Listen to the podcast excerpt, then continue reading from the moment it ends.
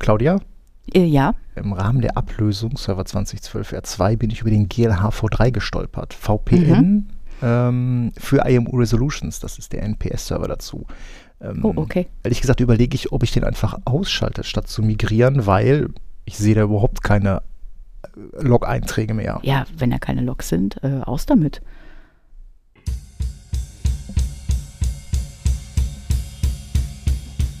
Bitte korrigieren Sie das ganz schnell. Ich wage es nochmal ganz schnell. Ich muss hier arbeiten. Ich kann es mir nicht leisten, ständig auf irgendeinen Scheiß zu warten, den die IT nicht auf die Reihe kriegt.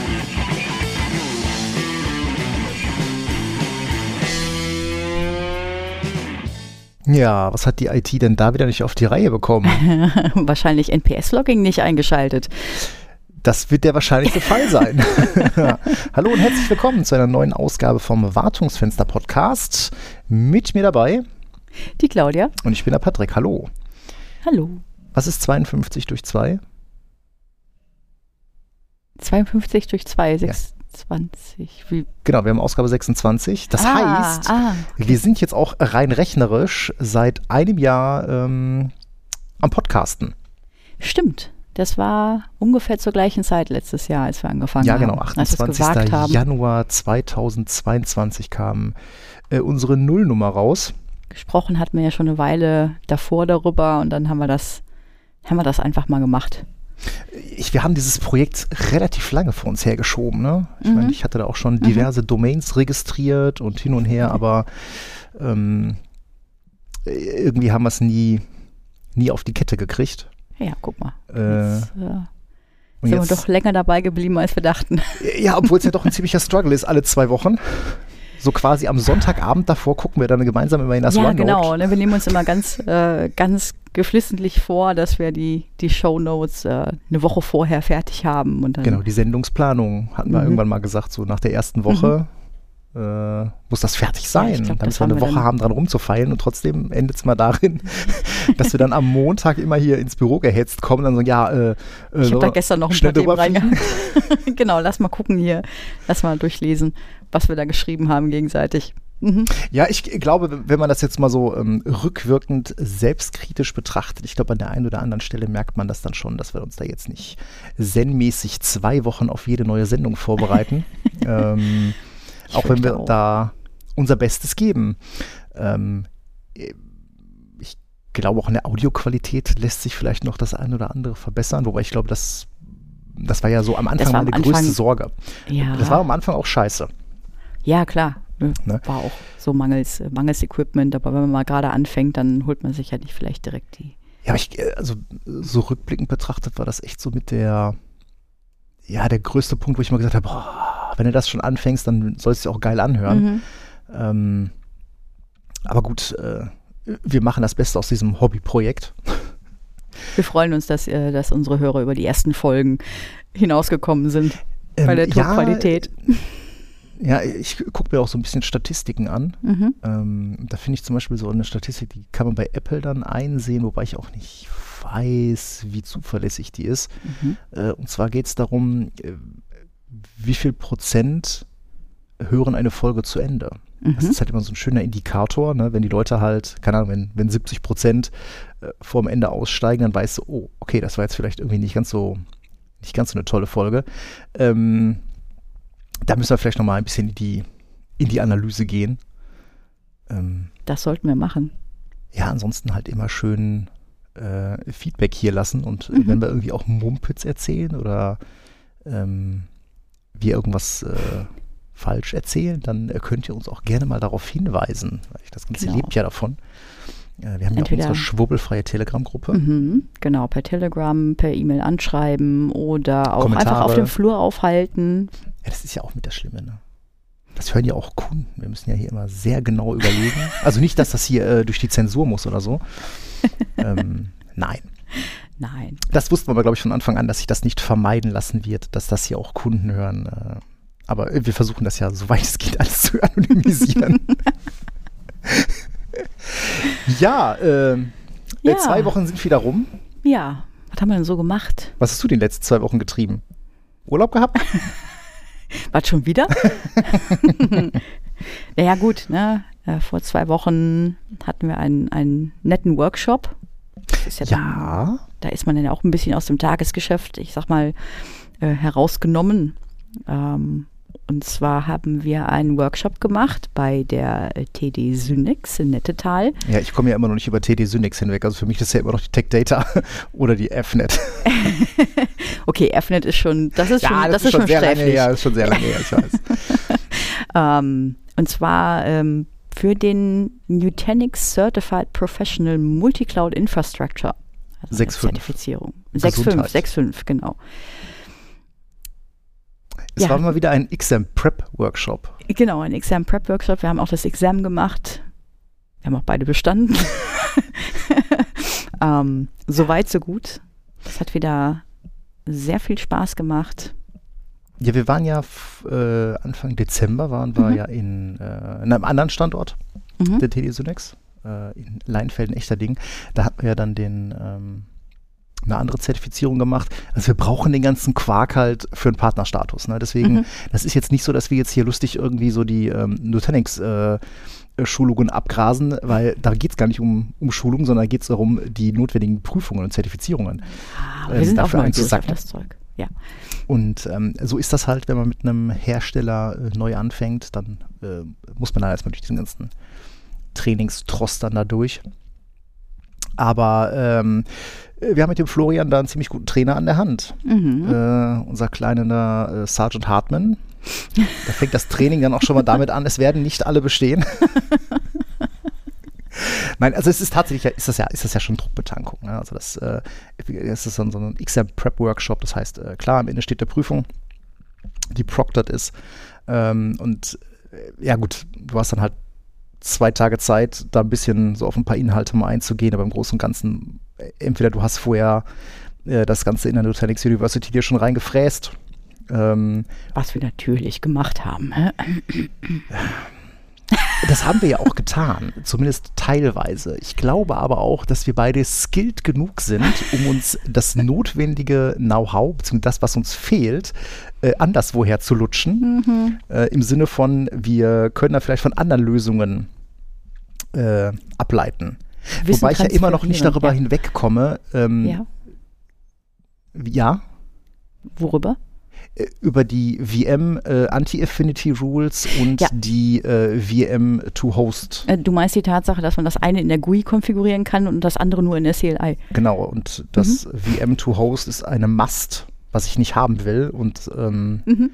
also da, da müsste Nutanix echt noch mal ein bisschen beim ADS mal nachflicken. Also da hätte ich schon ganz gerne die gleichen Funktionsweisen wie bei DRS eben ne, VM to Host oder VM to VM Affinity, Anti-Affinity Rules. Ähm, die gegebenen Optionen halte ich an dieser Wobei, Stelle ein was bisschen. bringt dir, was bringt dir die eine, eine Schuttregel, wenn alle, ich sag mal, äh, du hast, du hast ein Cluster, äh, dir kann eine bestimmte Anzahl Hosts ausfallen. Äh, und wenn du eine Must-Rule hast, die mehrere Hosts umfasst, dann ist das doch quasi das gleiche wie eine Schuttregel. Weil wenn mehr Hosts ausgefallen sind, dann hast du ganz andere Probleme in deinem Cluster. Good point. ja, ihr seht, die Kollegin Ja. hat, das, hat das besser verstanden als ich. Ich führe das, Das- einfach darauf hin zurück, äh, dass das im Zweifelsfall nicht mal mehr mein Job ist. Nein, wir sind alle, wir sind alle vor VMware DRS, DRS gewöhnt. Das ist alles okay. Nein, ich bin die. Du musst das jetzt machen, ich habe andere Aufgaben. Ich fürchte, ich komme in der Nummer komme ich da nicht. Noch Nein, mal, nein, wolltest ich- du noch mal dran erinnern, mich?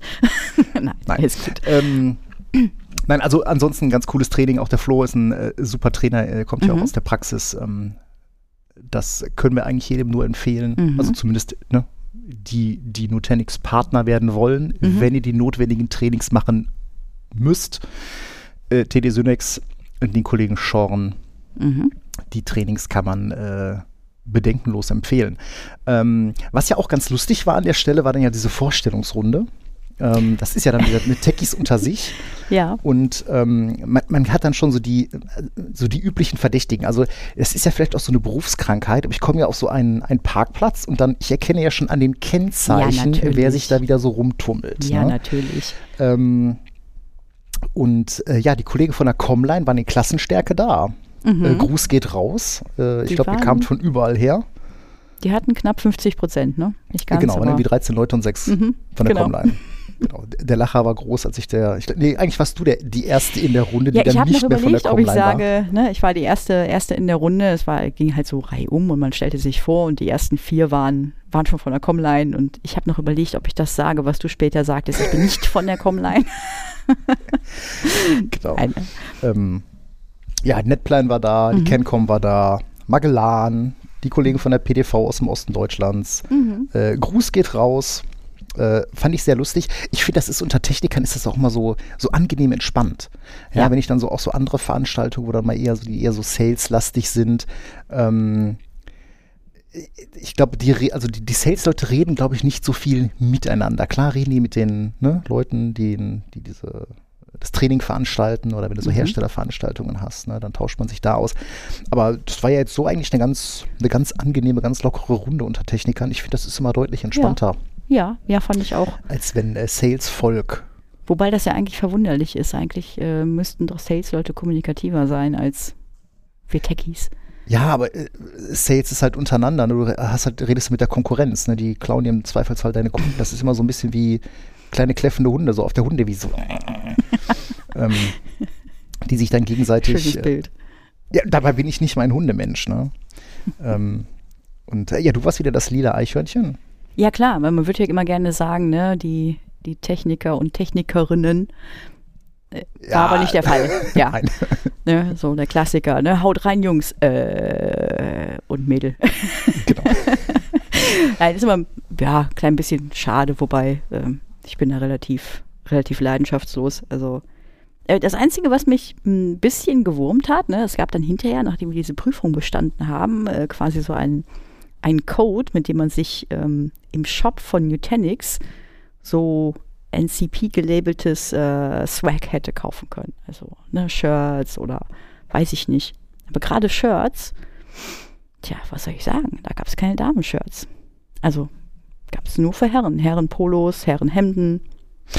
Fand ich ein bisschen schade. Da, ja, wobei ich glaube, da müssen, da, da müssen, glaube ich, alle Hersteller mal irgendwie nacharbeiten. Ja, Ich glaube, das ist halt immer noch viel zu selten. Also, äh, ich weiß nicht, wir waren ja auch, äh, ne, Wien in Köln. Da Mhm. war die Frauenquote auch äh, unfassbar niedrig. mhm. Also da, äh, da muss ich ja tatsächlich noch ein bisschen was, ein bisschen was tun. so ist es. Aber wahrscheinlich äh, werden wir es nicht mehr erleben. Pass doch dran, nicht sowas. So alt sind wir doch noch gar nicht. warte mal ab, warte mal ab. Sind wir- sind wir ich, schon ich werde gleich machen, dass du dich alt fühlst. ähm, mhm. Ja, aber äh, du hattest noch einen anderen lustigen, äh, lustigen Downer. Äh, du Ah hast ja, ja, so ein, genau. du hast ja mal so ein latent laufendes O365-Projekt bei Ja. einem unserer Lieblingskunden. Ja. Äh, latent laufend heißt immer, dieses Projekt schleppt sich eigentlich immer nur so von äh, äh, Stop zu Stop. Äh, Ja, ja, ja, genau. Ne, das hat irgendwie im Mai letzten Jahres angefangen und äh, wir hatten dann auch ein paar Fortschritte gemacht und dann wurde das erstmal gestoppt, weil so Office passte nicht, also ne, Office 365 ging um Exchange Online vor Mhm. allen Dingen. Da stellte sich irgendwann raus, äh, als sie die ersten Mailboxen migrierten, oh, die haben ja Outlook 2010. Ups. Ähm, funktioniert nicht.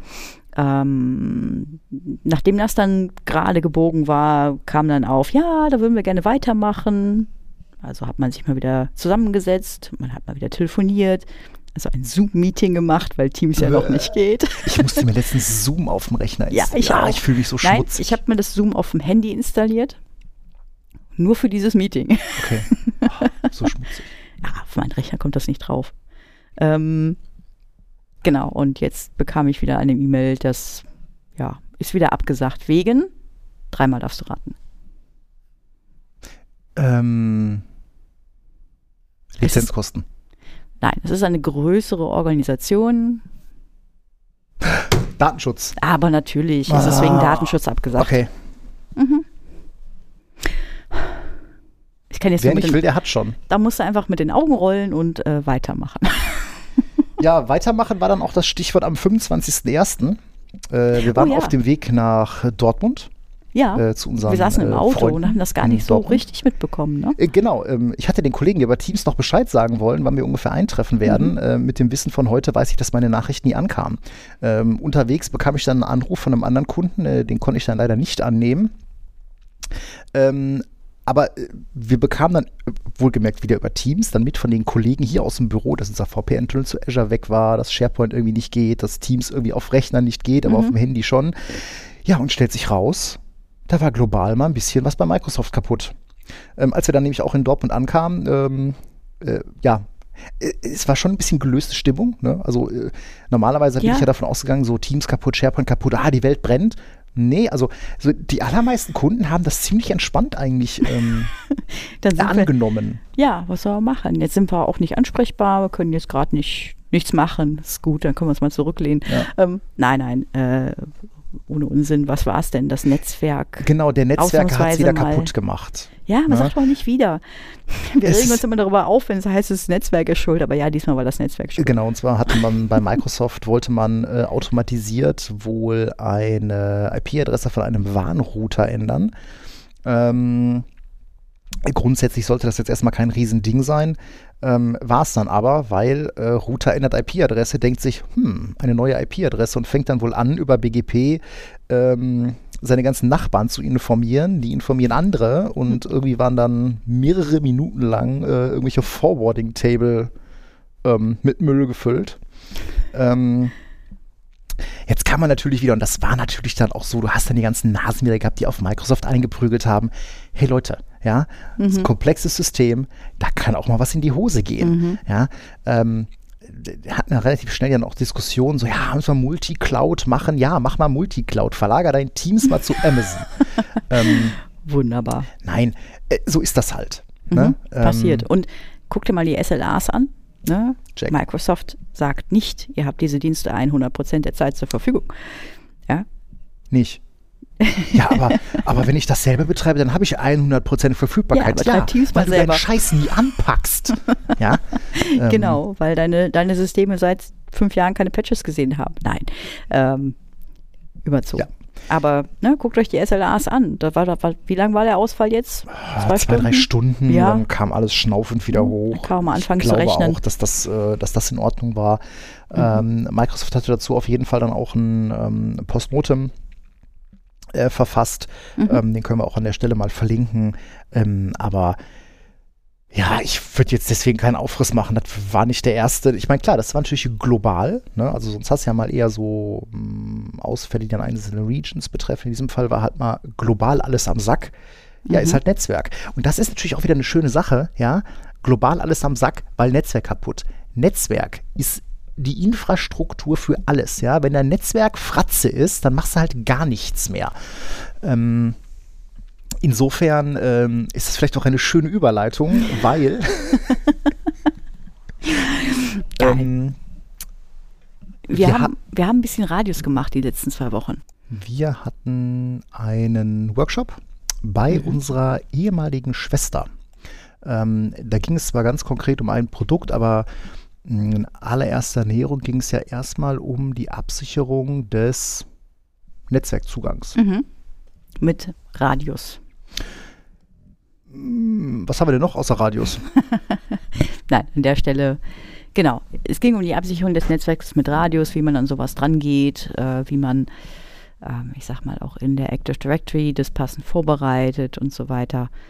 Ähm, ja, das war ein, ein interessanter kleiner Workshop bei dem Kunden.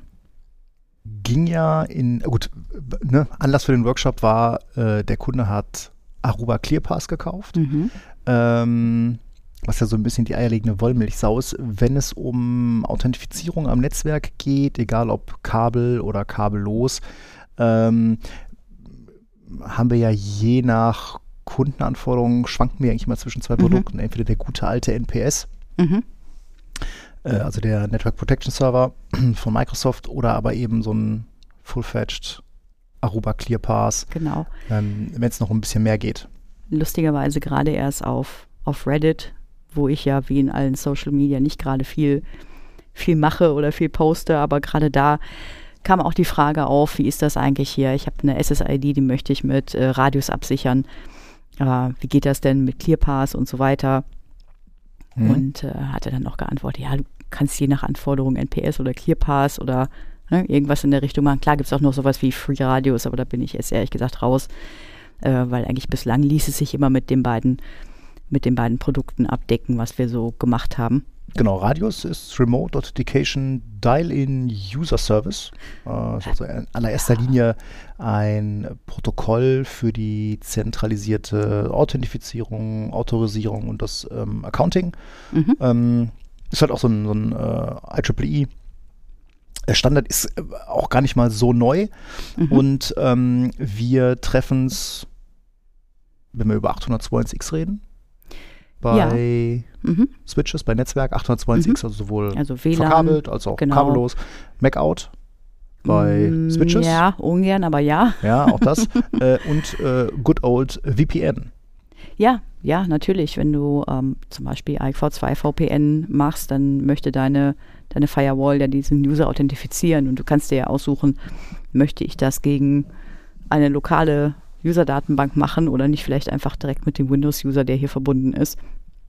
Funktioniert wunderbar, wenn du im Hintergrund eben einen Radius-Server entsprechend an eine AD angebunden hast. Genau, wie funktioniert Radius an der Stelle? Radius ist in diesem Fall quasi ein Vermittler. Ne? Also hinter Radius steht halt eine wie auch immer geartete äh, Datenbank, Mhm. äh, gegen die dann halt User ähm, geworfen werden, um zu gucken, gibt es User. Und ähm, im Prinzip ist Radius halt eine wunderbare Möglichkeit, ja, alle möglichen Arten von Netzwerkgeräten ähm, ja, gegen eine zentrale Benutzerdatenbank. Genau, die zentrale. Nutzerdatenbank ist natürlich in den allermeisten Fällen äh, bei unseren Kunden eine Active Directory. Ähm, das ne, als zentrale Benutzerdatenbank hat natürlich den Vorteil, dass du die, dir nicht mehrere Credentials merken musst äh, oder Ja, aber du musst dich auf jedem Netzwerkgerät selber Benutzer pflegen. Genau. Ähm, ja, warum, warum macht man das eigentlich, ne? 802.1x so? Im WLAN kennt das eigentlich inzwischen fast jeder, ne? So, so ein Corporate WLAN. Wo WPA2 man- Enterprise. WPA2 Enterprise, ne? manchmal äh, klickt man da nur drauf und ist verbunden. Was passiert da im Hintergrund? Ja, das Computerkonto authentifiziert sich. Oder aber man muss Benutzernamen und Passwort eingeben. Dann äh, ist eben der Benutzer, wird be- eben der Benutzer authentifiziert. Das mal nur so als Beispiel. Wo es nicht so viele kennen, ist tatsächlich im LAN. Ja, Mhm. das heißt, mein äh, Gerät wird an den Switchport angestöpselt und der Switchport macht dann ein bisschen Magie und dann bin ich entweder im Netzwerk oder ich bin es eben auch nicht. Wie funktioniert denn diese Magie? Feenstaub. genau, ein bisschen Feenstaub. ähm, ja, also das ne, gibt da verschiedene Komponenten, die da mitspielen. Mein Client ist, äh, das wird dann im Radius-Sprech wird das der Supplicant genannt. Das ist mein Client, mit dem ich ankomme. Ähm, und wir haben ganz am Ende den Radius-Server. Die beiden sprechen nicht direkt miteinander. Dazwischen sitzt ein sogenannter Authenticator. Das ist in dem Fall eben meistens ein Access Point oder ein Access Point Controller oder ein Switch oder eine Firewall, die eben den Traffic zwischen dem, ähm, zwischen dem Client an sich und dem Radius-Server vermittelt. Ähm, das heißt, der Radius-Server muss auch netzwerktechnisch nicht für den Client erreichbar sein. Wichtiger Mhm. Punkt, wird, hof, wird oft vergessen. Ähm, leitet also weiter, ne, nachdem also so eine grundlegende Kommunikation aufgebaut ist, äh, sprich der, der Supplicant akzeptiert zum Beispiel das Zertifikat, das der Authenticator vom Server weiterleitet. Mhm. Ja, also nur das Serverzertifikat Also Zertifikat ist notwendig für verschlüsselte Kommunikation an der Stelle. ist immer notwendig an der Stelle, ähm, weil erst danach äh, quasi in einem äh, mit der inneren Methode verschlüsseltes äh, Übergeben der Credentials erfolgt. ja, du willst ja deine Credentials nicht Klartext durch die Gegend schicken. Genau, willst nicht Klartext durch die Gegend schicken und ich möchte es eigentlich auch nur gerne an einen Server schicken, deren Zertifikat ich vertraue.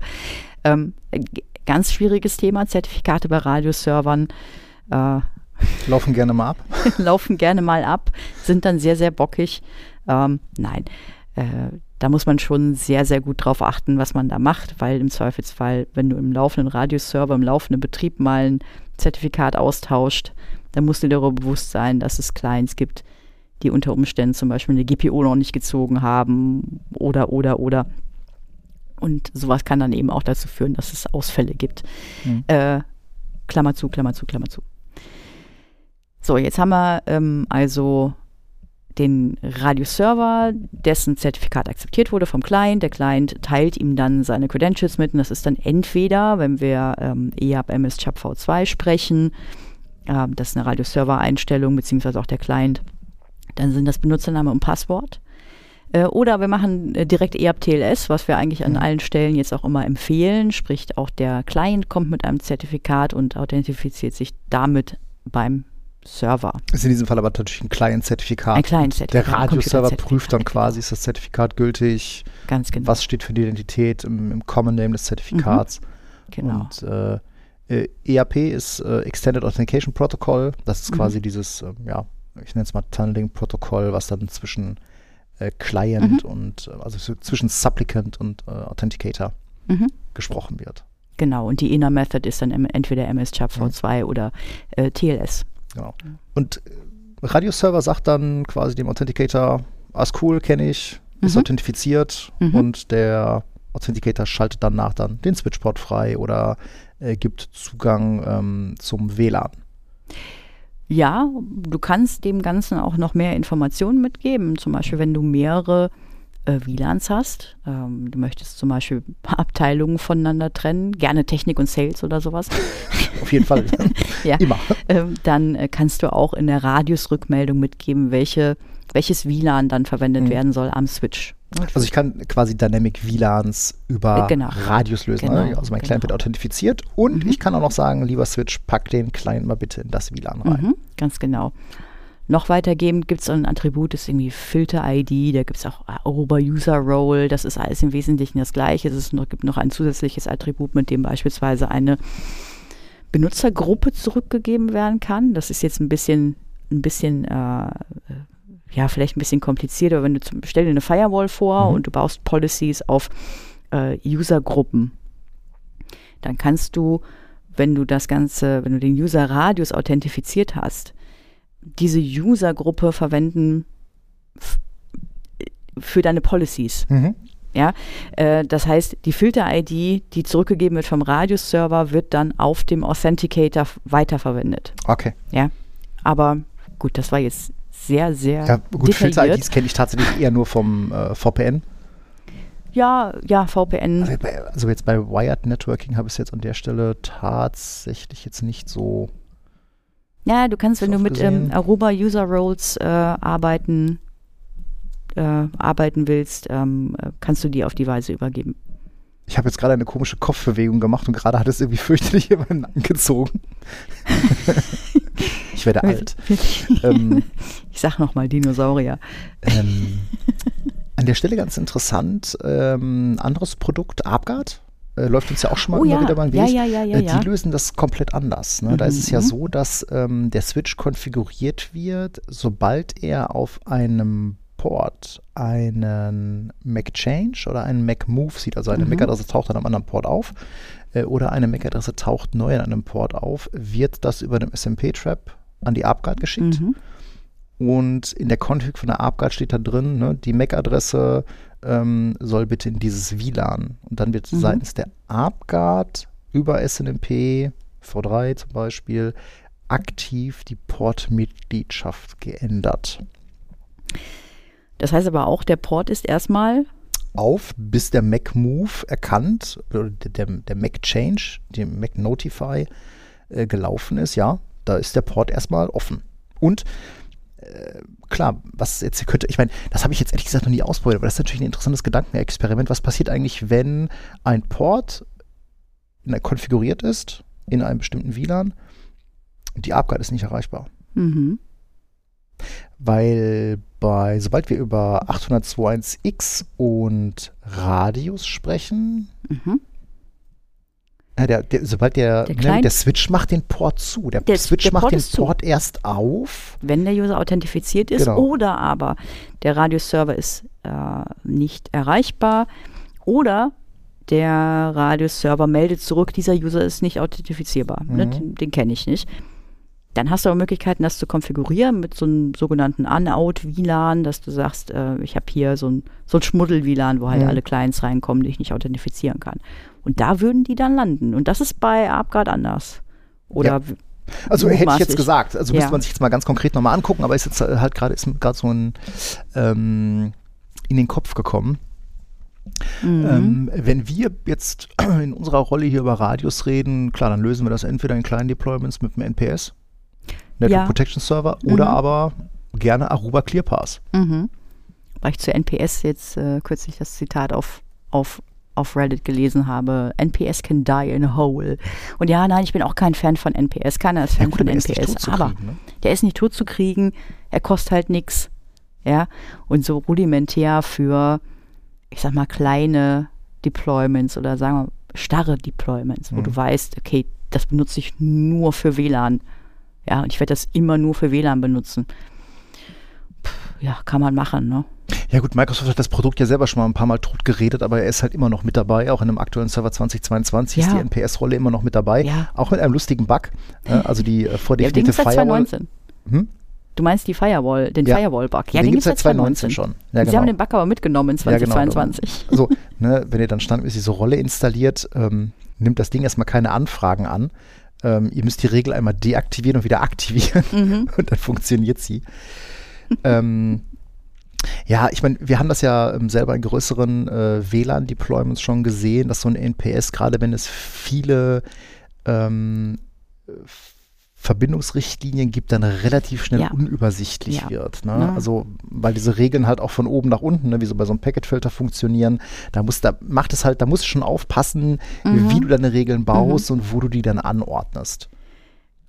Jetzt kann auch, ich sagte gerade eben so, wenn du nur WLAN damit machen möchtest, ja, kein Problem. Ne? Es wird aber auch dann schon kompliziert, wenn du mehrere Radius-authentifizierte SSIDs hast oder aber wenn du verschiedene Vendor in deinem Netzwerk hast, auch erlebt, ähm, wo einfach die, die Radiusanfragen anders aufgebaut sind bei dem einen Vendor als bei dem anderen. Dann fängst du an, diese Regeln neu zu bauen oder zusätzlich zu bauen, weil du ja nicht schlagartig alle Access Points vom Vendor X mit Vendor Mhm. Y abgelöst hast und so weiter. Äh, und da ist NPS tatsächlich, das ist, das ist die große Schwäche dabei. Ne? Plus MAC-Authentifizierung. Wir sind alle kein Fan von MAC-Authentifizierung. Warum ja? eigentlich nicht? Ähm, MAC-Adressen kannst du fälschen. Ich gehe an den nächsten Drucker, weißt du? Du liest die MAC-Adresse ab. Genau. Man kann in ich mir jedem, die, in jedem Netzwerkkartentreiber unter Windows Ja. oder unter Linux geht das, könnt ihr halt irgendeine MAC-Adresse eintragen, Ja. die die Burnt-In-Address überschreibt. Mhm. Genau. Ne? Und gehst zum Drucker, druckst die Konfigurationsseite, hast du eine MAC-Adresse. Hm, ja, also sind wir alle kein großer Fan von, äh, keine Frage. Aber bei NPS ist das besonders kritisch, weil was ist die auf jeden Fall immer die einzige Datenbank, die ein NPS anfragt? Active Directory. immer nur Active Directory. Das heißt, du hast keine, du könntest höchstens diese Requests dann an einen anderen weiter, Radioserver weiterleiten, äh, der dann nicht in der Active Directory ist. Ist kompliziert. Und Macout mit Active Directory Usern bedeutet, du hast einen User, der lautet wie eine MAC-Adresse. Genau, Benutzername ist MAC-Adresse, Kennwort ist, glaube ich, dann auch die MAC-Adresse Ja. und Verschlüs oder das Kennwort muss äh, umkehrbar verschlüsselt sein. Ja. Also alles, was du so eigentlich laut jetzt nicht haben will. Genau, das will man nicht haben. Ne? Und Genau. äh, gerade wenn man da viel von, von hat, ähm, ganz ehrlich, das, da fängt es dann an, dass NPS einfach nicht mehr das Mittel der Wahl ist. genau. Ähm, Mhm. Das macht die ClearPass aber tatsächlich schöner. Also die hat ja auf der einen Seite klar die klassische Radius-Komponente, Ja. aber ein Feature, was wir bei der ClearPass von Aruba ja sehr zu schätzen ge gelernt haben, ist ja das sogenannte Fingerprinting. Ja, genau. Ähm, Fingerprinting oder Endpoint Profiling, wie auch immer sie es nennen. Das heißt, ähm, das Ding äh, äh, macht im Zweifelsfall auch äh, SNMP-Anfragen etc., um festzustellen, was das für ein Gerät ist, Hm. was dahinter liegt. Ähm, und wenn jetzt ein Windows-Client mit einer MAC-Adresse von einem Drucker ankommt, dann funktioniert es schon nicht mehr, wenn du deine Regeln passend gebaut hast. Äh, darüber hinaus hat die ClearPass eben auch eine lokale User-Datenbank. Das heißt, alles, was du, äh, du, ja, du kannst dir aussuchen, wogegen authentifiziert werden Mhm. soll. Das heißt, wenn du deine normale Corporate SSID nimmst, die soll gegen äh, die Active Directory mit Computerkonten authentifiziert werden, aber Mac-User-Konten, wenn sie denn sein müssen, die liegen im lokalen End, äh, Endpoint Repository auf der ClearPass selber. Ja, ähm, und ja, du kannst, äh, ja gut, das ist jetzt der Rad die Radiuskomponente von ClearPass. Es ist ein großes, äh, großes, mächtiges Tool, was eigentlich noch viel, viel mehr kann, aber. Was kann sie noch mehr? Ich weiß, also ne, ich frage jetzt einfach mal so, ich meine, ich weiß, was die kann, aber ähm, du machst mit dem äh, System definitiv mehr als ich. Ich glaube, wir haben bei einigen Kunden aber Portallösungen darüber abgefackelt. Genau, Portallösungen, Gastportallösungen, sprich ähm, Gastbenutzeranlage, äh, Voucherdruck kennt man ja so aus Hotels oder Krankenhäusern oder was auch immer.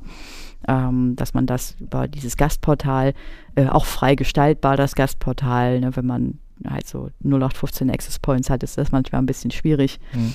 Ähm, ja, dann wie gesagt dieses Endpoint Profiling oder Fingerprinting ähm, mit Erfassung von Geräten, die auch noch nicht, wie sage ich es, per, ähm, per Authentifizierung vorbeigekommen sind, sondern du kannst die MAC-Adressen der Geräte auch ähm, einsammeln mit DHCP-Paketen. Das heißt, du äh, konfigurierst DHCP-Relay an irgendeiner Stelle, leitest schon mal die ganzen MAC-Adressen an die ClearPass weiter, sodass die auch, bevor du deine ersten Policies gebaut hast, schon alle möglichen Endpunkte kennt. Mhm. Ja, funktioniert wunderbar.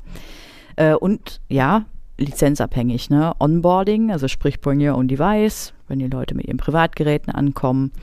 Äh, und OnGuard, ähm, das ist mehr so Posturing oder so Compliance, Health Checking. Äh, auch integriert mit, mit verschiedenen Anbietern, ne? Microsoft ATP, CrowdStrike, Falcon, Intune, ja, dass du eben gewisse Compliance-Checks machen kannst mit den, ähm, mit den Geräten, bevor du sie ins Netzwerk lässt. Da sind bestimmte Hotfixes installiert, sind die Antiviren-Pattern aktuell und mhm. so weiter und so fort. Ja, Schweizer Taschenmesser halt. Schweizer Taschenmesser. Äh, Gibt es als Software, ne? meistens bei uns als VM, läuft als Cluster ja. in der Regel. Ja. Also, ne, wenn eine Kiste abraucht, ist die andere immer noch da. Ähm, Kostet natürlich ein paar Mark. Die kostet Kann man nicht ein paar Mark, sagen. ist User-Anzahl abhängig, Concurrent User-Anzahl mhm. abhängig, muss man dazu sagen. Das heißt, nur weil ich 3000 Rechner habe irgendwo da draußen, muss ich nicht 3000 Clients in, authentifizieren, weil die sind nicht alle concurrent online. Ja. Aber am Ende des Tages äh, kann man, glaube ich, sagen, so ganz ohne willst du dein Netzwerk, zumindest wenn es größer ist, heute auch nicht mehr, nicht mehr betreiben. Mhm.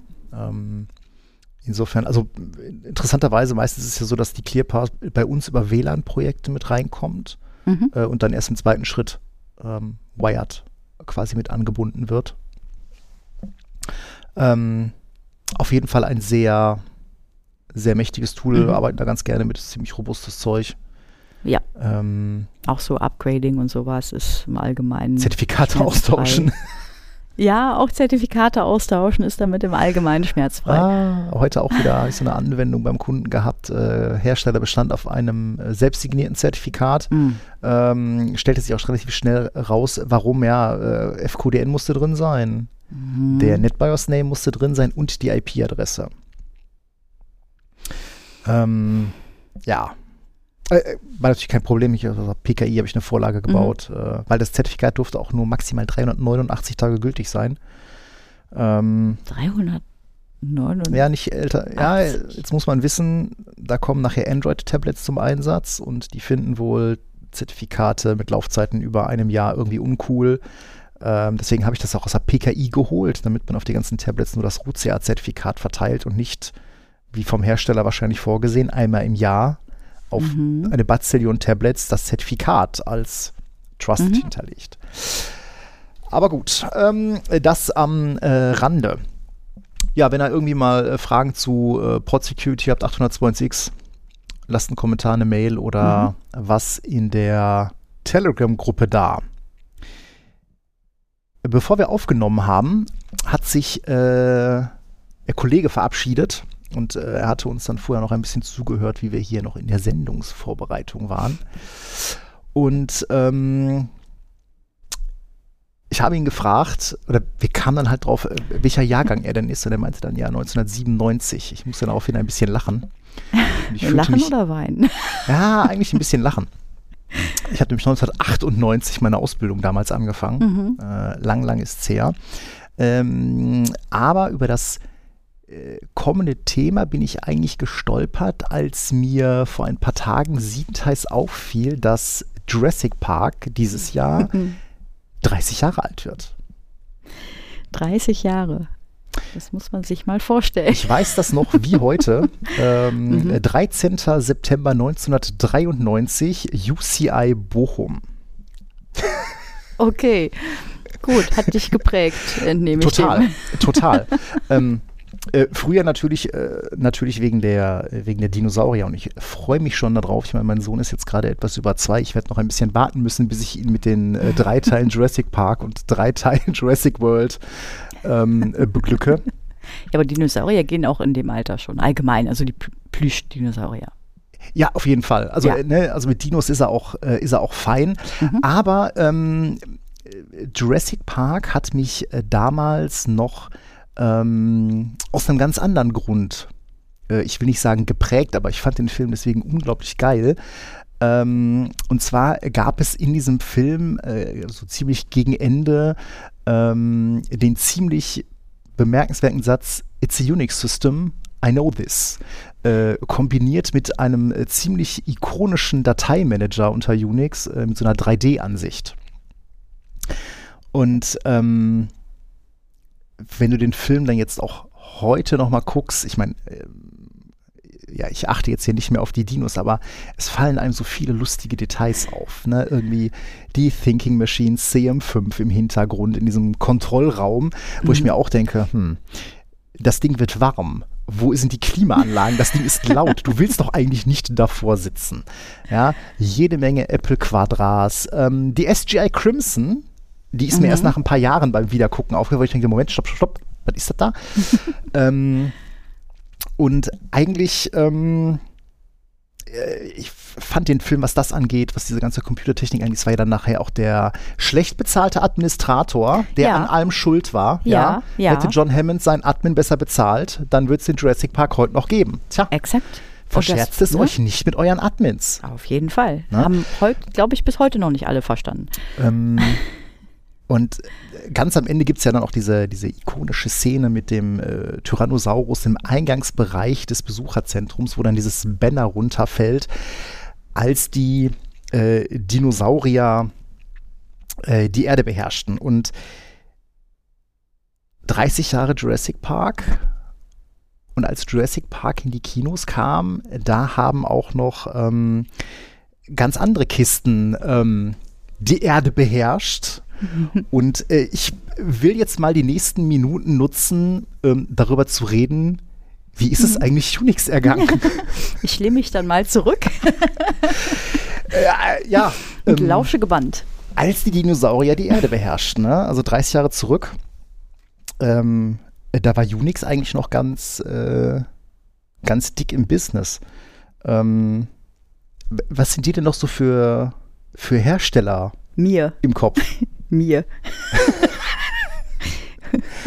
Kennst du mich? Nein, nichts. Okay. Ähm, Tatsächlich nicht. Ich habe tatsächlich, äh, also ich habe äh, im August 1998 habe ich meine Ausbildung bei einem äh, lokalen örtlichen IT-Dienstleister in Dortmund angefangen. Tag zwei wurde ich dann mit zu einem Kunden mitgenommen. Ähm, das war ein Bauunternehmen in Dortmund, wo ich dann auch später noch ein paar, den habe ich dann nach der Ausbildung auch noch ein paar Jahre betreut. Ähm, und dort im Keller gab es drei Server eine Netware 411 Maschine, eine Netware 312 Maschine und eine Siemens RM400 mit Reliant Unix. Und ähm, Task für den Tag war dann, äh, guck mal, hier ist ein, hier ist ein Intel Print Server, ne, also so Mhm. Netzwerk und zwei, Seri äh, zwei parallele Ports. Äh, guck mal, hier sind Handbücher, Stichwort LPD, Line Printer Daemon. Das Ding müssen wir jetzt zum Drucken kriegen. Also eigentlich war das gang und gäbe. Die hatten halt an allen möglichen Stellen da äh, Intel Print Server im Einsatz, Mhm. äh, um dann halt von den Rechnern aus Terminals heraus, also Terminal-Emulation heraus, aus den, aus den Unix-Anwendungen heraus, ähm, dann halt zu drucken. Ähm, Am zweiten Tag der Tag Ausbildung. zwei. Ja, ja, also das Schöne war ja, damals gab es ja noch ausgedruckte Manuals. Das heißt, äh, der Kollege hat mir dann auch einen dicken, dicken Schinken auf den Tisch gelegt und äh, dann haben wir uns da zusammen durchgefressen. Der hat das schon drei Bazillionen Mal gemacht, aber äh, für mich war das tatsächlich Neuland. Ähm, und äh, das ist ja jetzt 25 Jahre her. Mhm. Ähm, einmal die Woche renne ich immer noch an einer Unix-Maschine lang. Der mache ich selber Aha. zwar nichts, aber ähm, die ist tatsächlich immer noch bei einem Kunden im Einsatz und ähm, das ist eine Athos Escala. Mhm. Also wenn man das Ding sieht, weiß man, okay, das ist eine IBM-Maschine, aber ähm, wenn wir uns jetzt mal so langsam durchfräsen, ähm, welche Unix-Systeme es heute eigentlich noch so gibt und welche dann noch so am, am Leben sind, tatsächlich IBM AIX.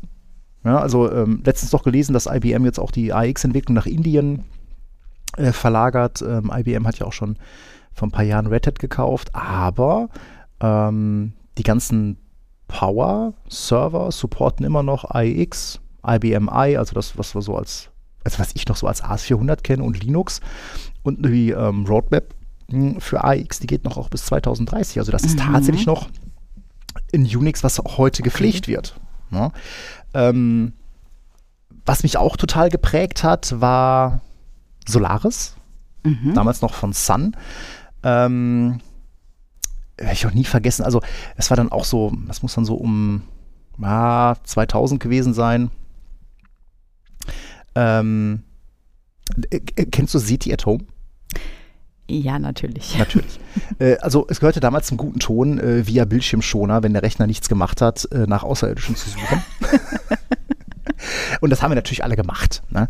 Ähm, auch ich hatte dann zu Hause dann irgendwie diesen City at Home Bildschirmschoner.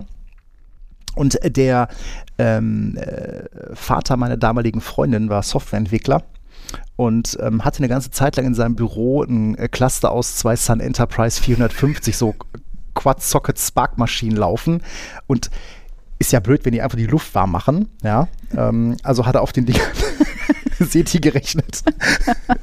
Solange bis sie dann halt irgendwann in, in Produktion kam.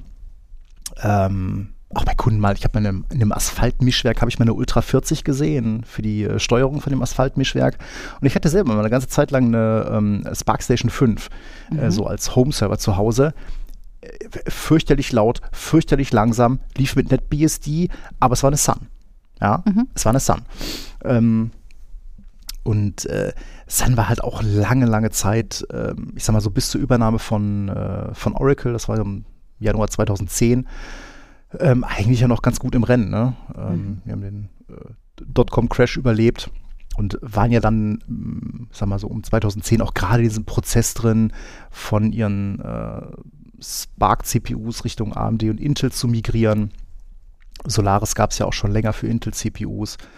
Und ähm, naja, jetzt nach dem Kauf von Sun durch Oracle ging das eigentlich steil bergab. Also Mhm. ähm, Spa, also Solaris 12 ist von der Roadmap verschwunden. Ja, Solaris 11 gibt es noch.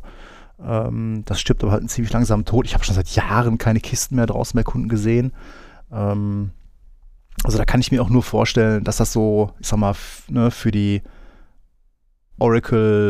Oracle-Kunden am Leben gehalten wird, die aus welchen Gründen auch immer noch irgendwelche Oracle-DBs auf, Mhm. auf Sun haben. Wir hatten, ähm, das war so 2013, 14, da hatten wir auch mal ein Projekt bei einem Kunden, ähm, das habe ich damals federführend gemacht.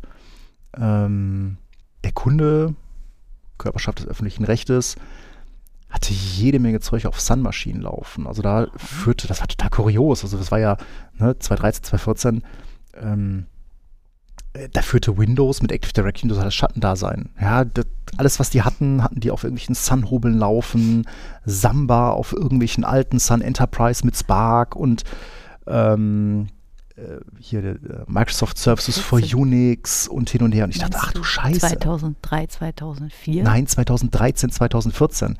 Und äh, Auftrag des, ähm, der Geschäftsführung war, dass wir dafür einen Exit machen. Weil denen war Aha. ganz klar, das Ding wird gnadenlos vor die Wand fahren, früher oder später. Ne? Also Mhm. die Leute, die sich damit auskannten, die gingen so nach und nach in Ruhestand. Aber für den IT-Leiter war das das Geilste. Das waren halt Unix-Maschinen, da kannte er sich mit aus. Das war, Ja, ich bin, Ne? bin gerade so überrascht, dass das 2013, Ja. 14 noch so da, da Ja. war. Ne? Also, und äh, ich meine, klar, ne, die hatten dann SAP mhm. auf den Hobeln laufen und äh, ja gut, die ganze, das ganze Office-Zeug lief dann halt auch zwar auf Windows-Maschinen, aber halt Pfeilablage war auf Samba und dann hatten sie auch noch äh, boah, Citrix für Unix hatten sie auch noch irgendwas im Einsatz. Also wirklich Zeug, wo ich dachte, Alter, ich bin hier im, äh, ich bin hier im Museum. Nee, da haben wir damals Konzept gemacht für ein, für ein Exit, für eine Exit-Strategie, Ah, ja. also äh, Weiterentwicklung. Ähm, also Solaris, keine Ahnung, sag, sag mal einer was hier von den Zuhörenden. Habt ihr noch irgendwo Solaris-Deployments laufen? Jo, wir sind ein HP-Laden, Mhm. HPE-Laden, Mhm. was kennen wir da? HPUX. Ja, das war neben Reliant war das somit das, das Unix, mit dem ich am meisten gemacht habe, Mhm. wenn auch immer sehr spezifisch so aus der Storage-Schiene raus. Ähm, das heißt, wann immer ich irgendwie meine Hände an irgendwelche HPUX-Hobel gepackt habe, ging es meistens darum, da irgendwie Storage dran zu, dran zu flanschen, äh, die an SAN anzubinden, ähm, Loons dran zu hängen, LVM, sonst irgendwas. Ähm, und ich hatte ja eingangs mal gesagt, ne, Siemens RM400, äh, CPUs waren MIPS, Mhm. ähm, AX hatte Power, ähm, Auric oder Sun hatte Spark und HPUX äh, lief nativ auf PRISC. Mhm. Bis zu dem Tag, an dem äh, HP die wahrscheinlich dümmste Entscheidung seiner Geschichte getroffen hat, nämlich auf Itanium zu setzen. Ähm, Warum? naja, weil Itanium tot ist. It, Intel, also Itanium war ja ein Projekt ähm, für eine neue 64-Bit-CPU, IA64 als Ja, Architektur. okay. Und ähm, da hatten sich ein paar Hersteller committed, aber ganz, ganz stark vor allen Dingen äh, Intel, äh, beziehungsweise Ja. ähm, ähm, HP. Okay, ich wusste Ähm, nicht, welche, von welcher Zeitschiene wir hier. Ja, Hier sprechen. Boah, wann kamen die ersten Itaniums raus? 2.3, 2.4. Mhm. Also es gab Server 2003, gab es auch für Itanium. Mhm. Ähm, und ähm, das Ding war, war das Problem, es war, Itanium war teuer, die waren langsam, Mhm. ähm, sobald sie halt irgendwie Code emulieren mussten. Ähm, und so ist das Ding auch gestorben, weil immer mehr Hersteller sich dann auch zurückgezogen haben mit dem Itanium-Support. Äh, und HP klebte halt da wie die, äh, ne, wie die Fliege im Spinnennetz, weil sie hatten halt HPUX auf Itanium Mhm. portiert. Mhm. Ähm, mit dem Merger von Compaq und HP hatte HP ja auf einmal auch ein, eine ganz breite Palette an Unix. Ne? Sie hatten HPUX, Pre-Merger HP, sie hatten auf einmal True 64. Ähm, das kommt eigentlich noch von Digital, ne? DEC OSF 1. Ähm, sie hatten, äh, was eigentlich auf Alphas lief, also True 64 äh, lief eigentlich auf Alpha-CPUs, genauso wie äh, OpenVMS, was auch auf Alphas lief. Äh, True 64 haben sie nie auf Itanium-CPUs portiert. Äh, OpenVMS schon. OpenVMS gibt es heute immer noch. Ähm, haben sie mittlerweile freigegeben. Mhm. Läuft wohl mittlerweile sogar auf äh, äh, Intel 64-Bit-CPUs. Mhm. Ähm, und ja, sie hatten dann auf einmal PA-RISC, sie hatten IA64 und die hatten Alpha im Programm. Und ähm, speziell für OpenVMS und HPUX hatten sie gesagt, okay, das portieren wir auf Itanium. Und ähm, ich glaube, Silicon Graphics ist auch auf Itanium aufgesprungen, aber für Linux-Maschinen. Naja, und irgendwann ähm, kündigte Intel halt ab äh, oder Intel an, dass diese Technologie oder dass diese, diese CPU-Plattform stirbt. Und ähm, HP hat nicht den Move gebracht zu sagen, wir portieren HPUX ein weiteres Mal Mhm. auf x64, sondern die Roadmap von HPUX geht jetzt bis Ende 2025. Und dann Kriegst auch, vorbei. mom kriegst auch momentan Mhm. nur noch irgendwelche Superdome-Kisten. Mhm. Äh, und dann scheint das ganze Ding ähm, tot zu sein. Hm. Spielt auch bei HPE jetzt tatsächlich keine, keine große Rolle mehr. Ja, True 64, was ja auf Alphas äh, lief, da ist der Support Ende 2012 eingestellt worden, ganz Mhm. offiziell. Ähm, OpenVMS lebt halt noch so ein bisschen. Ja, und dann haben wir Silicon Graphics. Ähm, die Kenner äh, werden die Crimson in Jurassic Park sicherlich entdeckt haben. Die kleine rote Kiste. Äh, die Kisten auch legendär, äh, was die Farbgestaltung angeht. Also das fand ich ja sowieso immer. Ne? Ich fand ja. Unix-Kisten, die sahen, die sahen schon alle immer viel cooler aus als irgendwelche PC-Mühlen. Ja, du hast mir Fotos gezeigt, sonst Ja, wüsste ich das auch ähm, nicht. Aber ich äh, hätte auch zu gerne äh, immer noch so ein, so ein äh, Sun, eine Sun-Tastatur, aber die haben natürlich alle immer proprietäre Stecker. ähm, ja, Silicon Graphics, ne? Also ohne Silicon Graphics wäre ähm, Jurassic Park tatsächlich nicht möglich gewesen. Also ein Großteil von den 3D-Animationen von, Mhm. von Industrial Light and Magic waren da auf, äh, auf SGI-Maschinen gerechnet worden. Die waren ganz, ganz dick. Also Silicon Graphics waren bekannt so im, im Grafikgeschäft. Ne? Die hatten ähm, Challenge und Origin, das waren so Maschinen so als Server, HPC und die ähm, Indigo, Crimson, Indie, das waren halt Workstations und dann gab es noch die Onyx, das war dann so für Visualisierung, Mhm. äh, 3D und sowas. Und ähm, wie Siemens auch hatte ähm, Silicon Graphics IRIX auf MIPS CPUs aufgesetzt, ähm, setzte dann aber in den 2000er Jahren auch auf IA64, aber nicht mehr für IRIX. Das ist nie auf IA64 portiert worden, wurde dann auch 2006 eingestellt, aber IRIX hat etwas, ähm, oder Silicon Graphics hat ähm, etwas veröffentlicht und das lebt auch heute immer noch weiter äh, und wir werden demnächst wieder damit zu tun haben. Jetzt bin ich gespannt. XFS als Dateisystem. Ja. Ähm, Oh ja. Stichwort Hardened Repository. Wie Genau. Hardened Repository, genau. Ähm, Silicon Graphics selber hat ja auch eine ganz spannende Geschichte. Die waren eigentlich, haben sie 96, haben sie Cray gekauft. Ähm, haben dann ja, in den Den 2000er Namen kenn Jahren. Ja, ja, Cray, das waren hier so äh, Supercomputer. Äh, Cray T3D. Es gibt auch eine, die sieht aus wie eine Couch-Ecke. Ich weiß gar nicht, ob es eine T3E war oder irgendeine. Auf jeden Fall ganz ikonische Kisten auch.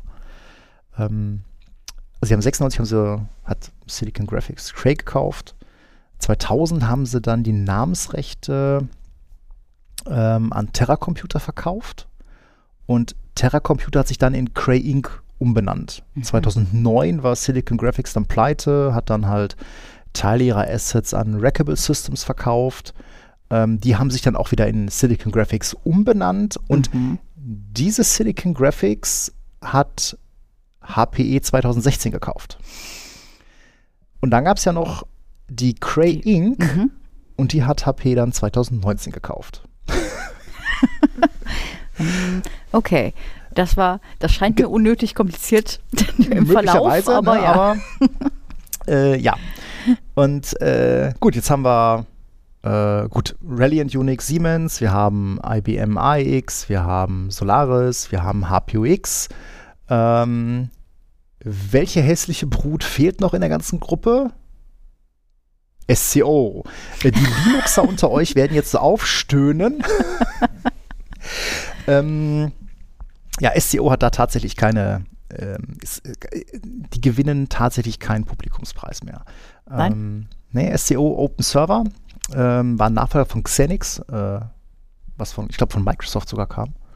Ähm, SEO Open Server habe ich auch ein paar Mal mit zu tun gehabt. Lustigerweise war das auch so wieder so ein, so ein äh, ähm, äh, Bauunternehmen-Ding. Also irgendwie scheinen Bauunternehmen Aha. immer einen Hang, zumindest äh, in Ende der 90er, für Unix gehabt zu haben. Also oft liefen so ähm, Buchhaltung, Lohnbuchhaltung, Mhm. er lief dann immer irgendwie auf Unix-Hobeln. Ähm, Novell, mit denen hatte ich ja Anfang meiner Ausbildung auch noch einigermaßen zu tun, hm, hatten auch ein Unix im Programm. Unixware. Äh, Novell hatte sogar lange Zeit die Rechte an System V. Ähm, die Mhm. haben diese Unix-Rechte mal gekauft. Äh, und irgendwann hatte dann, ähm, ich glaube, das war so 95, hat äh, Novell Unixware ein SEO verkauft. Und damit fing, die ganze, fing das ganze Drama an. Ähm, irgendwann hat dann ähm, SCO, IBM und ein paar andere, auch Daimler und so, wegen ähm, äh, Rechteverletzungen ähm, verklagt. Ähm, da ging es dann halt darum, dass SCO der Meinung war, dass IBM Code aus Linux in Unix hat fließen lassen und äh, das hätte ja dann auch dem ganzen Unix-Geschäft geschadet, weil Linux damit erst äh, sag mal, in die Lage versetzt wurde, Aufgaben zu übernehmen, wo man früher halt äh, Unix eingesetzt hat.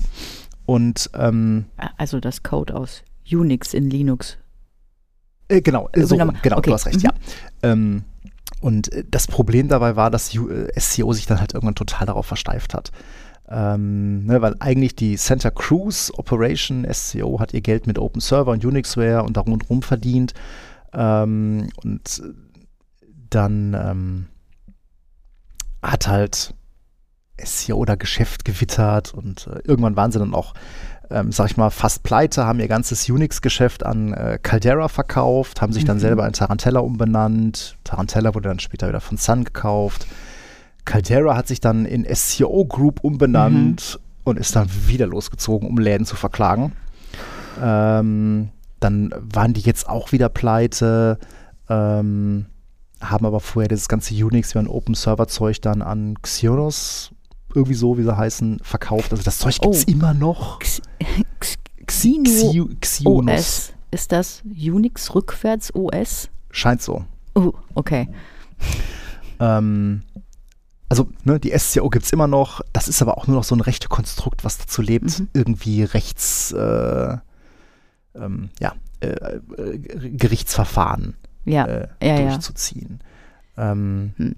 Lustiges Detail an der Stelle noch: Um ein Haar ähm, hätte SCO mit Unixware sogar tatsächlich einen, ähm, äh, einen Coup gelingen können, denn Compaq hatte mal die Non-Stop-Cluster-Technologie auf Compaq-Servern mit Unixware freigegeben. Ähm, Tandem Nonstop ähm, ist auch eine sehr geile Sache. Tandem hatte, ähm, hat, und das waren, Tandem waren Compaq-Leute. Oder waren es Digital-Leute? Compaq oder Digital-Leute. Äh, haben die Unternehmen verlassen, haben das Unternehmen Tandem gegründet und haben äh, fehlertolerante Serversysteme gebaut. Mhm. So. Eines der dicksten Geschäfte, also die hat man dann eingesetzt, so bei ne, Börsenhandel und so weiter und unter anderem auch bei der Deutschen Bahn, nämlich Mhm. das Buchungssystem Kurs 90. Ähm, lief auf äh, zwei oder drei von diesen, ähm, von diesen Kisten. Irgendwann hat Compaq dann Tandem gekauft. Dann gab es Mhm. diese Maschinen weiter unter dem Namen Tandem Himalaya. Ähm, und das waren halt ähm, fehlertolerante Kisten. Und die Technologie dahinter haben sie dann auf Unixware portiert. Sprich, du hattest sowas wie Single Image Cluster. Sprich, Mhm. mehrere Clusterknoten booten von einem zentralen Image. Ähm, es gab die Möglichkeit, Prozesse live innerhalb des Clusters zu migrieren zwischen Knoten. Und ähm, damit du diese ganzen Firlefanz überhaupt machen kannst, brauchst du halt ein unglaublich schnelles System Area Network. Mhm. Ähm, das war damals Servernet und Servernet war der Vorgänger von InfiniBand. Also Teile aus Oh, ja. Servernet sind dann in InfiniBand aufgegangen. Okay. Ähm, und naja, ne, wenn das durchgestartet wäre, das wäre schon ziemlich cool gewesen, weil ich glaube, das war ähm, zur damaligen Zeit auf Compaq war ja Standard x64 oder Mhm. ja, x86 Hardware, Mhm. ja, ähm, mit einem PC Unix und dann so ein so fancy Zeug, das war schon geil, weil ne, so Single Image Cluster, das kanntest du sonst nur von OpenVMS. Mhm. Ne, Das OpenVMS Clustering ist auch legendär. Also es gibt OpenVMS Cluster. Ich glaube, das war mal bei der Polizei Amsterdam. Da ist ein OpenVMS Cluster quer durch Amsterdam gezogen, ohne eine Sekunde Downtime. Also das ganze Cluster hat eine längere Uptime gehabt als die einzelnen Server dieses Clusters. Okay. Hm? Ja, so ein fancy Scheiß hast du heute nicht mehr. Good old times. Ähm, wir haben mit Reliant Unix angefangen, dann beenden wir das Ganze jetzt auch Mhm. mit äh, Siemens Reliant Unix.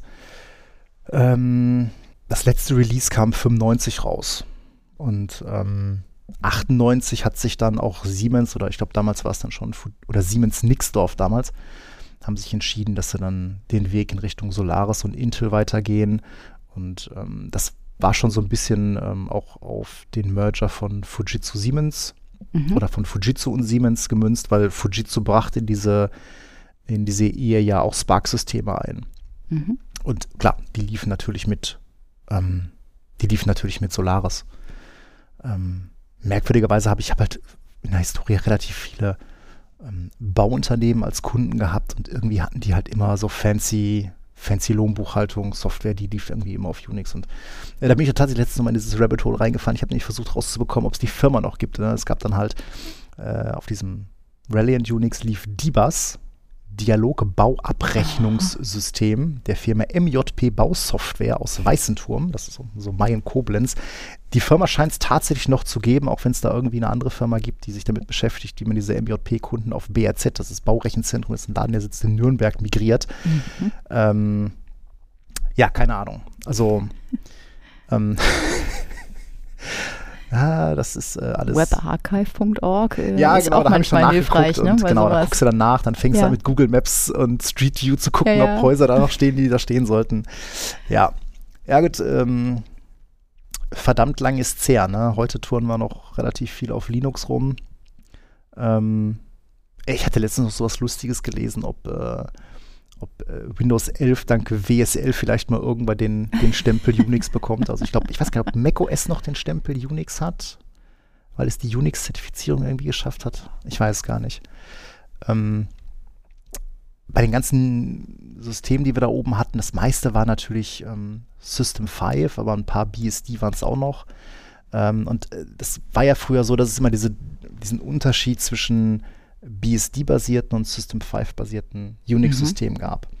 Ähm, BSD war immer so das Universitäts-Unix ähm, und äh, System 5 war halt mehr so von den kommerziellen Anbietern äh, gedacht. Also SunOS war zum Beispiel früher BSD und später, als dann Solaris wurde, hat sich das Richtung, Richtung System 5 entwickelt. SCO, Open Server, HPUX, das waren System 5 Kisten. Mhm. Zentraler Unterschied ist zum Beispiel, wo liegen Binaries? Ja, System 5 liegt das Ganze unter User Bin oder mhm. User S-Bin, also ne, bei einem BSD liegt das Ganze eher unter Bin und S-Bin äh, und du hast bei einem System 5 hast du Run-Level kennst du vielleicht auch von Linux die verschiedenen Run-Level, ne? 3 und 5, ja. 3 ist Konsole, ja. 5 ist mit GUI, ne? S ist dann Single-User-Modus. Bei dem BSD hast du halt eine RC-Conf unter ETC liegen, mhm. wo dann quasi die ganze Config drin steht. Ähm, das finde ich persönlich auch dann bei FreeBSD immer so charmant. Das ist halt so ziemlich, ähm, ziemlich sauber. Ne? Alles, was du selber nachinstallierst, was nicht zu Original ähm, Distribution gehört, liegt unter User Local Bin. Äh, mhm. Du hast halt die RC-Conf, wo dann halt drin steht, welche Dienste will ich starten und so weiter und so fort. Was für eine IP-Adresse kriegt das Teil. Ähm, gut, aber das hast du heute halt bei den ganzen Unix-Kisten auch, äh, auch so nicht mehr. Jetzt würde mich ja mal interessieren, welcher von den Hörenden überhaupt noch mit den Dingern mal zu tun Seid hatte. Seid ihr noch da? Achso, nein. Ich befürchte, es werden nicht allzu viele sein. Aber wenn ihr mal irgendwie auf den Dingern mal rumgeklimpert habt oder irgendwo noch welche stehen habt, sagt mal Bescheid. Wie gesagt, ich äh, kenne tatsächlich momentan nur noch so ein paar AIX-Kisten, mhm. die sich eher in Krankenhäusern tummeln. Oh, finde das ähm, total spannend. Ich habe damals nur einfach, einfach noch nicht genug mit Computern zu tun gehabt. Ich hätte das wahrscheinlich genauso spannend gefunden ja gut, die Dinger sahen halt immer viel geiler aus als PCs und äh, das mhm. war halt auch mal, Unix war halt immer direkt äh, hoch und weit. Mhm. Das war halt nicht mit, äh, keine Ahnung, irgendwie Desktop-Support oder so. Mhm. Aber ja, lang, lang ist es her. Das waren ja bei mir, als ich mit der Ausbildung angefangen habe, auch schon die Ausläufer. Mhm. Ähm, ich glaube, in den 2000er Jahren gab es da nochmal relativ viel so mit Dotcom und so. Da hat ja mhm. Sun auch nochmal, glaube ich, ganz ganz dick Geld gemacht, aber ähm, ich glaube so 2000, ich, also ich habe spätestens 2003, 2004, ich glaube, da fing dann auch so der, der Abgesang ab. Ne? Dann, da kann, merktest du auch, da kamen so die letzten Versionen, ne, so äh, von ein paar mhm. Sachen raus. Mhm. Also ich meine auch äh, jetzt vor gar nicht so vielen Jahren in einem Projekt, oder zumindest bei einem Kunden gesessen zu haben, als da parallel ein Projekt lief, wo auch noch äh, irgendwelche Solaris-Systeme zurückgebaut wurden. Aber ja, ich hab, war 2006 war ich ja hier in Köln bei einer. Was? 15? 2016. Ja, okay, das ist ja schon mal gar nicht so lange her. Mhm. Also 2006 war ich äh, Service Support bei der Versicherung hier in Köln, also ne, quasi als mhm. Externer. Und da lief ein Projekt um Services von IBM Power auf ähm, RHEL auf VMware bzw. RHEL auf äh, IBM x86-Servern mhm. zu migrieren. Wegen Kosten. Ne? Also mhm. Versicherung typisch, die hatten ihre drei Domänen. Äh, Host, Unix, x86, ne? Ja. Windows, Linux. Und da gab es schon ein äh, Projekt, was gesagt hat, nee, also alles, was jetzt hier nicht zwingend auf, äh, auf Power laufen muss, wird bitte nach Linux auf x86 migriert. Das war 2006. Mhm. Also da hatte man offenbar schon erkannt, dass man für nicht alles, ich meine, klar, das war natürlich dann wahrscheinlich auch zu einer Zeit, wo auch Linux äh, mehr und mehr äh, die Fähigkeiten bekam, auch wirklich so Hochverfügbarkeitszeug mhm. Ähm, auszuführen. Mhm. Opa erzählt vom Krieg. So, äh, ne? ich, ich, kann mal sowas stundenlang zuhören. ja. Ja. In diesem Sinne haben wir einen Aufreger der Woche. Nein. Nein. Nein, nicht so richtig. Hast du dich über irgendwas aufgeregt? Noch nicht. Was man erzählen kann. Nein, naja, das kann man alles nicht erzählen, deswegen. Aber in diesem Sinne würde ich sagen, ähm, bleibt gesund. Ja. Bleibt uns treu, bewertet uns auf den äh, Plattformen, wo ihr uns Mhm. hört. Hinterlasst Kommentare, kommt in unsere Telegram-Gruppe, kommt mit Gebt uns in den Feedback. Austausch. Wenn ihr Fragen habt, meldet euch. Genau. Und ansonsten würde ich sagen, hören wir uns in zwei Wochen. Oder wieder. 14 Tagen. Bis dahin. Bis Ciao. dahin. Tschüss.